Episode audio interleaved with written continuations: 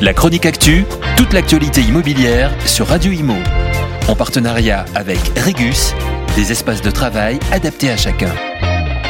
En Ile-de-France, les taxes foncières vont continuer à flamber. En février 2022, la communauté urbaine Grand Paris a décidé d'instaurer une fiscalité inédite sur le foncier bâti pour les propriétaires de maisons individuelles et d'appartements.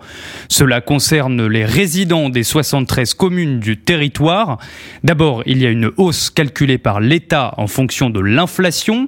Cette année, c'est 3,4%, un record depuis 1989.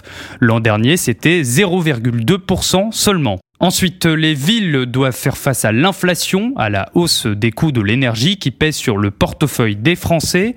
Exemple à Montreuil, le maire Patrice Bessac a dû revenir sur son engagement de ne pas toucher aux impôts, qui n'avait pas bougé depuis 12 ans.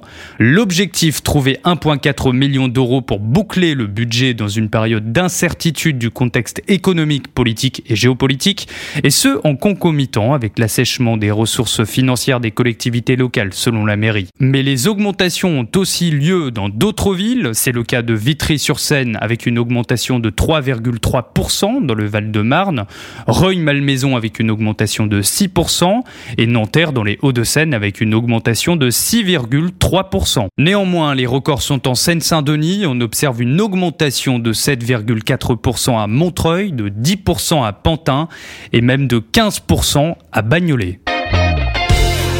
La chronique actu, toute l'actualité immobilière sur Radio Imo. En partenariat avec Regus, des espaces de travail adaptés à chacun.